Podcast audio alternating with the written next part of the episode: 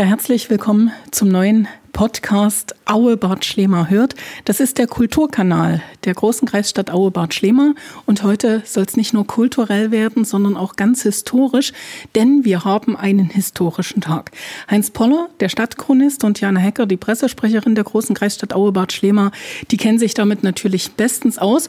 Und liebe Jana, ich glaube, du hast uns schon ein Gläschen Sekt geöffnet. Ja, liebe Katja, das äh, ist auf alle Fälle ein Datum zum Anstoßen. Äh, heute ein, ein ganz besonderes Datum, nicht weil heute Donnerstag ist und wir unseren neuen Podcast freischalten können, sondern weil auch heute vor 847 Jahren ein äh, ganz besonderes Ereignis stattgefunden hat. Ne? Ja, und ich würde mal sagen, welches Ereignis das war, das wird uns jetzt der Heinz Poller verraten. Heinz, auch schon das Gläschen mit dabei und angestoßen? Ja, schön angestoßen. Und äh, es ist auch ein wunderbarer Geburtstag. 847 Jahre Aue. 2023 feiern wir hoffentlich dann diese 850 Jahr Feier.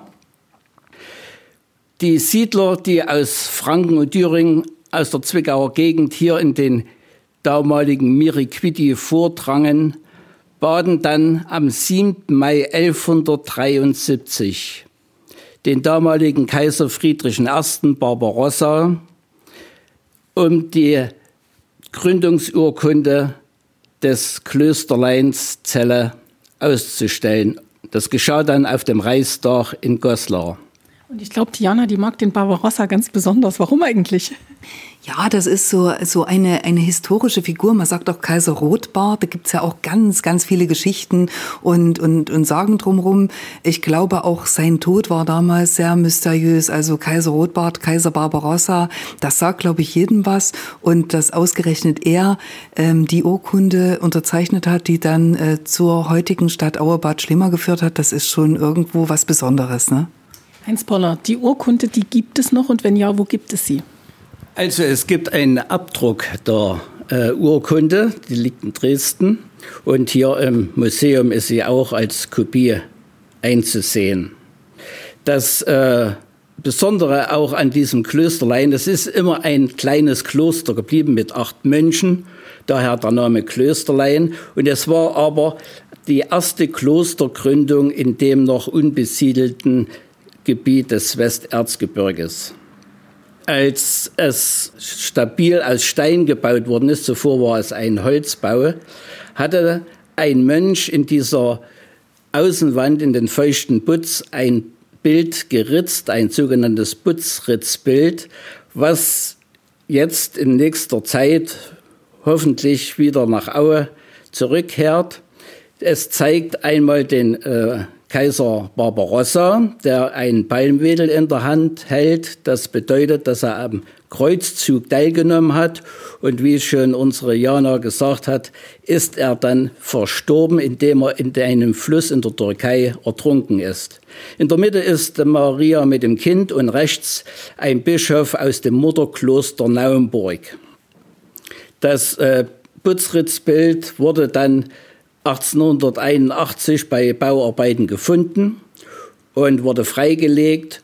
Und 1933 ist es dann abgenommen worden von der Außenwand und ist zurzeit in Chemnitz im Schlossbergmuseum im Original zu sehen. Eine Kopie befindet sich in der Friedenskirche. Und wie gesagt, es sind alle Voraussetzungen getroffen worden im Klösterlein für die Heimkehr des bedeutendsten Bildes. Es zeigt ja auch, dass es mit der Unterschrift Martin Mefe, Martin hat mich gemacht, ist praktisch der Künstler erstmalig benannt worden von diesem Bild. Es ist sehr wertvoll, sodass die vorhergehenden Museen immer froh waren, dass sie es wieder losbekamen. Weil sie Angst hatten, dass es geklaut wird oder warum? Ja, zur, praktisch für Zerstörung. Man brauchte hier dann bloß irgendwas ranzuschmeißen äh, dann, oder mit Farbe zu verunschalten. Und wir haben jetzt die Beauflagung bekommen in dem Klösterlein, in der Klösterleinkirche unten am Friedhof mit äh, UV-Residentenbestrahlung mit Temperatur, Luftfeuchtigkeit. Also sind alles Voraussetzungen. Und die Versicherungssummen sind natürlich auch sehr enorm, weil es eben sehr wertvoll ist. Jana, aber ich weiß, ihr als Stadt Auebad Schlema freut euch riesig, dass dieses Putzritz-Gemälde endlich wiederkommt.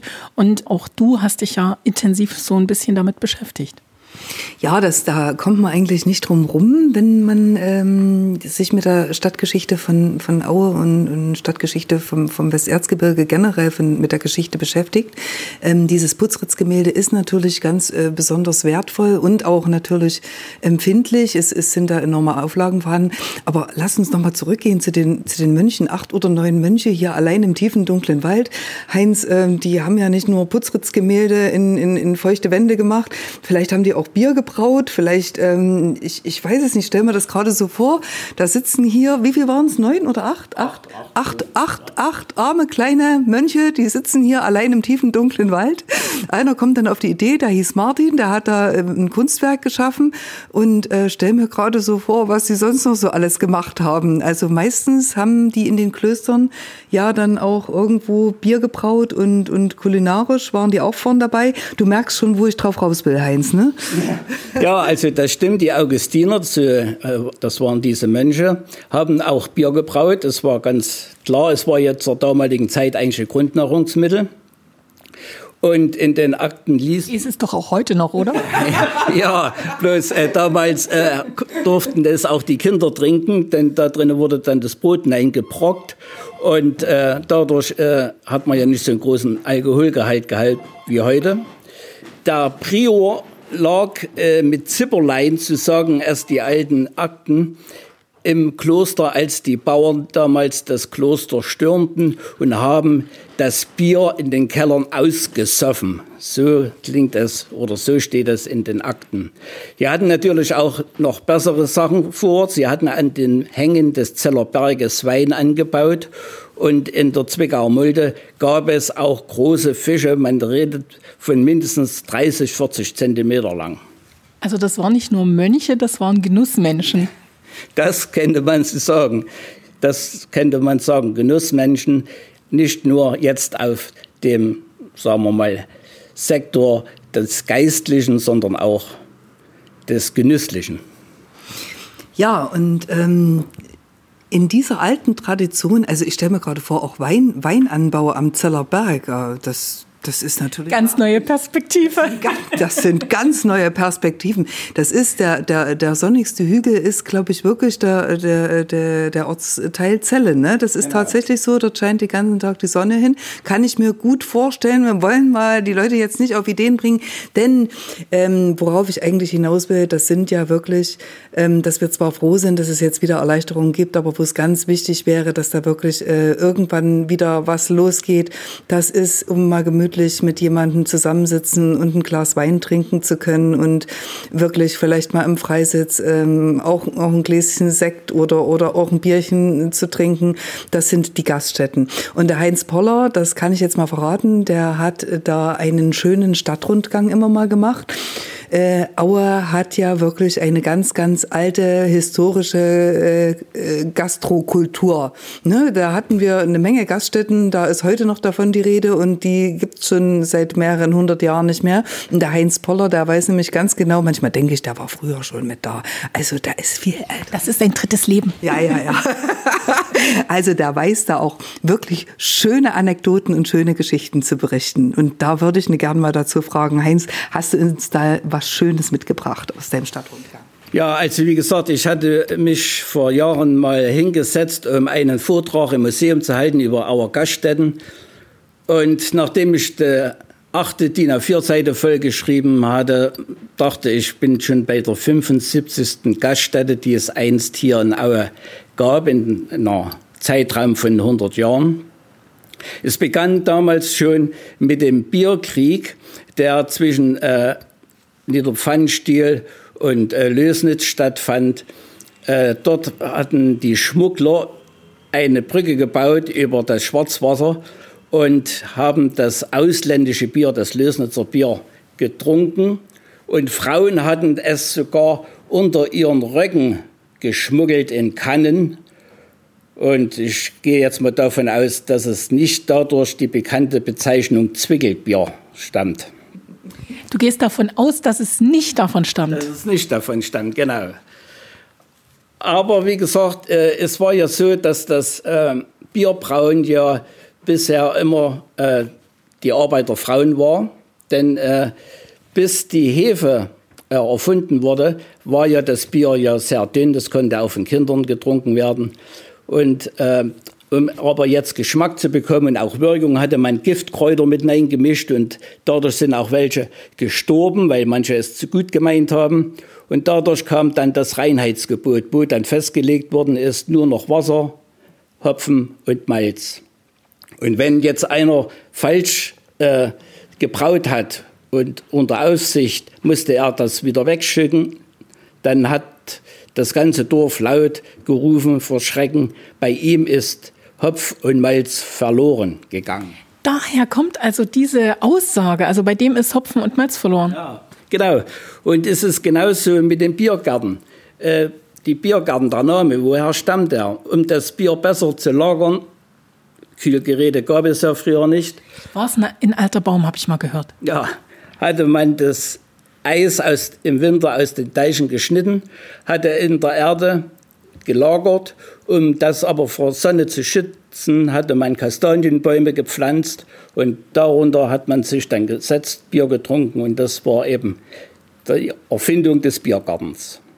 Aber äh, das war schon früher auch den, um 1900 herum auch gar nicht einfach für die Gastronomen, äh, sich äh, privat zu machen, zum Beispiel um jetzt Bier auszuschenken. Alkoholfreie Getränke, Kaffee und so, das war alles kein Problem. Das hat Stadt, Rader Stadt genehmigt. Aber wenn es ums Alkohol trinken ging wie Bier, dann äh, war das schon ein bisschen ein Problem. Und äh, daher hatte auch zum Beispiel der Wirt von der Dörren Henne in Alberoda äh, beantragt, dass er doch Bier ausschenken darf.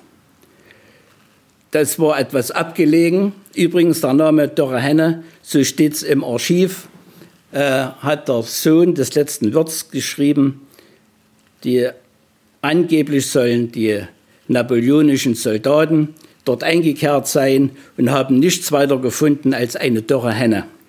Wie weit das natürlich stimmt, ist fraglich, aber es klingt zumindest gut. Er hatte dann auch versucht, Damenbedienung zu bekommen, damit mehr Männer ins Wirtshaus gelockt werden. Aber das war auch gar nicht so einfach, weil die anderen Worte gesagt haben, das sind keine richtigen Wörter, die Damenbedienung wollen die sind bloß zu faul, selber etwas zu unternehmen. Und da kann ich jetzt mal ein paar äh, Gaststätten vorstellen. Zum Beispiel äh, die Lederschürze. Die Lederschürze, die befindet oder befand sich dort, wo jetzt die, an der Schwarzenberger Straße, wo jetzt die Nikolai-Passage ist. Äh, das war die Frau Fischer. Der Name Lederschürze stammt davon, weil sie vorneweg oder nebenbei noch ein Materialwarenhandel betrieb. Und wenn jetzt jemand was haben wollte, Öl oder Maschinen oder Werkzeuge, dann hat sie sich ihre Lederschürze übergezogen. Und das war praktisch dann der Grund, warum die Gaststätte, die eigentlich Dünnel hieß, Lederschürz heißt. Da drinnen verkehrten auch die italienischen äh, Arbeiter, die den Eisenbahntunnel in Bogau äh, bauten. Mir fällt jetzt gerade ein, dass auch noch Namen aus dieser Zeit in unserer Gegend populär sind, wie Caldarelli und so. Das stammt aus dieser Zeit. Und sie war natürlich auch nicht auf den Mund gefallen, als zum Beispiel ein Schneeberger Gast kam und hat gesagt, ja, in Schneeberg ist die Intelligenz, wir haben eine Lateinschule. Dann hat sie gesagt, okay, ihr habt die Lateinschule, wir haben aber das Geld, weil ja Aue die Industriemetropole war. Als sie dann gestorben war, hatte fast ganz Aue daran Anteil genommen. Es war also praktisch eine ganz markante Person. auch der Ratskeller, der im alten Rathaus war, das alte Rathaus, das stand ja äh, auf dem Markt, bevor es weggerissen worden ist, äh, hatte dann praktisch äh, Tanzveranstaltung zwar äh, veranstaltet, aber es war immer etwas kompliziert, weil der Boden des Tanzsaals ziemlich geschwankt hat, wenn es besonders wild zuging. Und dadurch konnte man auch äh, nicht mehr so die ganze Sache äh, für die Bevölkerung äh, anbieten und so wurde es dann abgerissen. Der blaue Engel zum Beispiel fällt mir gerade ein, der äh, wurde dann ja dann 1663 als Gasthof am Markt errichtet. Und äh, da im alten Ratskeller, was da ja im alten Rathaus war, besser nicht untergebracht werden konnten, die Gäste, weil tagsüber viele Zechen der Einwohner der Stadt Aue im Ratskeller äh, sich aufhielten, war es natürlich im Blauen Engel oder den damaligen Rehms Gasthof sehr bequem und fein säuberlich ging es dort zu. Das war natürlich das Aushängeschild. Übrigens fällt mir gerade ein, am 21. Oktober 1958 war hier die erste Milchbar des Kreises Aue eröffnet. Und in einem Beschlussprotokoll vom Rat der Stadt 1960 steht, ich lese vor, ab Monat März wurde im Blauen Engel eine neue Handelsmethode angewandt. Das Sonntagsessen, Freihaus. Das Neue dabei ist, dass sonntags in kleinsten Mengen Speisen, Getränke und Gebäck frei Haus geliefert werden. Speiseangebote mit Preisangaben werden wöchentlich am ersten Fenster links neben dem Eingang zum Blauen Engel ausgehängt. Dann die nächste Gaststätte, die man so einfällt, das ist der Bürgergarten. Die Jüngeren werden es vielleicht von ihren Eltern oder Großeltern wissen, dass dies unter dem Namen Treff in die Geschichte einging. Dort wurden dann in den 60er Jahren die ersten Miniröcke vorgeführt. Es gab natürlich auch fliegende Biergläser. Und die Boogie-Woogie-Zeit äh, war auch in der Zeitung äh, sehr kritisch betrachtet. Und ich lese da mal aus dem Archiv was vor. In letzter Zeit veröffentlichten wir mehrere Kritiken über die Boogie-Woogie-Unkultur in einigen Tanzgaststätten unseres Kreises. Da es sich dabei meistens nur um einen gewissen Teil Jugendlicher handelt, die ihre affenähnlichen Tänze aufführen und sich so benehmen, als wären sie die alleinigen Herren, ist es notwendig, dass die Gaststätten leider ganz energische Maßnahmen ergreifen, um diese Samba-Jünglinge erkennbar an Nagedei-Zierschlipsen und dreistöckigen Elefantenbotten aus dem Saal zu befördern. Das war natürlich dann die Reaktion der damaligen Zeit auf die modernen westlichen Tänze. Ja, es gibt dann natürlich auch noch weitere interessante oder lustige äh, Sachen zu berichten über die Zentralhalle. Die Zentralhalle, die war neben dem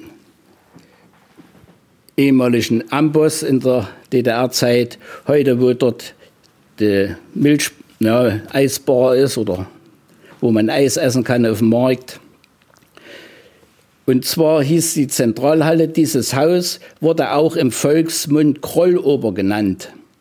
Da das Haus durch das darin befindliche ja, Freudenhaus wäre etwas zu äh, überschwänglich genannt, etwas anrüchig war und die Frauen krollten dann ihren Ehemännern, wenn sie dahinter kamen, dass diese dort gewesen sind.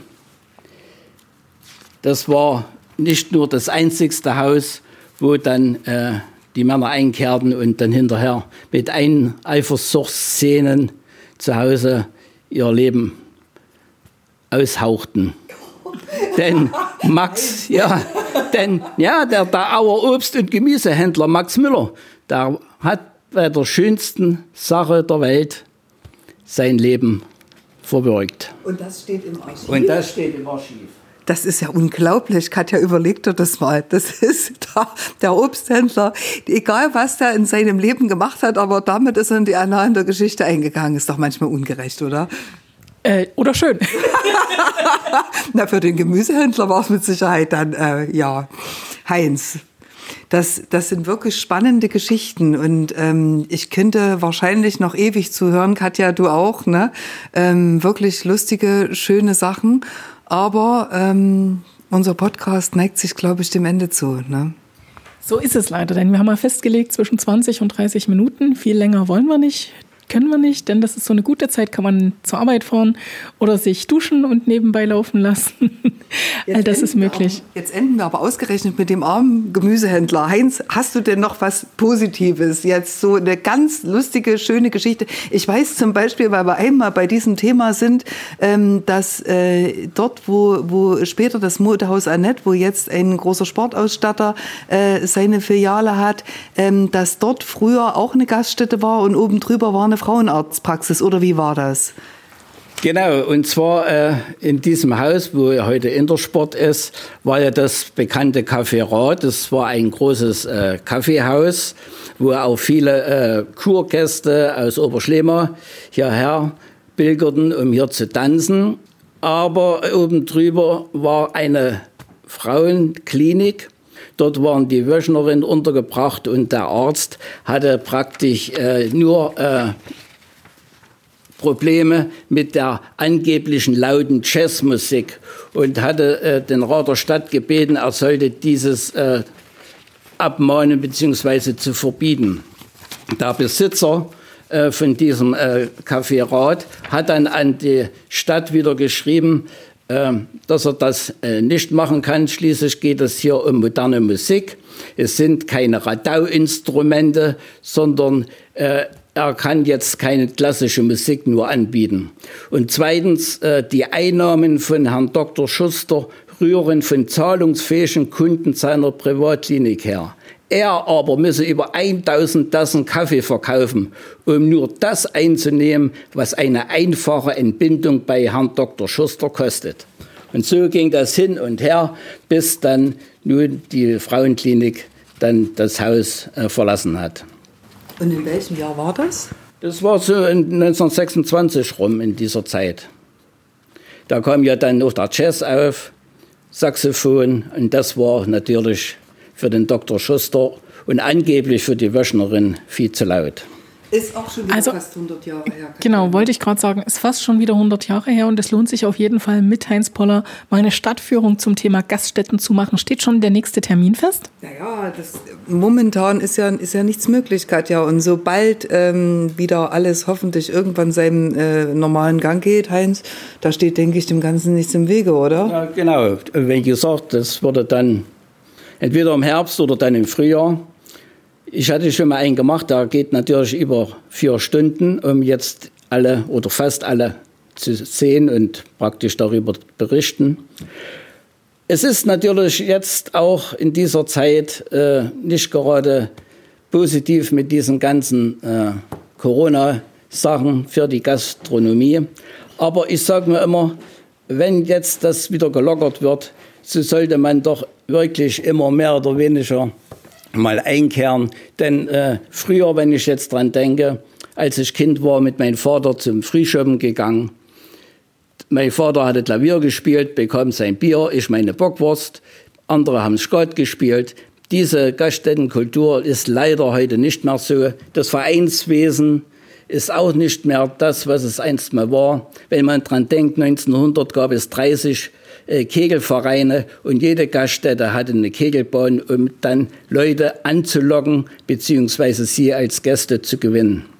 Heinz, darf ich mal fragen, in, in welcher Gaststätte oder wo startet ihr denn immer mit eurem, äh, mit eurem Stadtrundgang und wo endet das? Und gibt es währenddessen dann immer auch mal was Schönes zu trinken? Gibt's ja. da, nehmt ihr ein Fässchen Bier mit? Na, das, das wäre dann zu anstrengend, das mit rumherzutragen. Aber ich habe angefangen, meist an der. Ein Bollerwagen hilft da. Ja, ja, gut. Zum Männertag. Ja. Also ich habe meist angefangen äh, dort am Bahnhof, weil ja schon alleine um den Bahnhof herum äh, gab es ja äh, das Hotel Eiche, die war die ehemalige Zulassungsstelle, dann das Hotel Victoria, was weggerissen worden ist wegen Bahnhofsbrückenbau, das Hotel Erzgebirgscher Hof, was daneben stand, was das Reichsbahngebäude war, dann das Hotel Kaufmann, was der alte Landratsamt war, an der Schillerbrücke, wo jetzt der FCE-Fan-Club drin ist.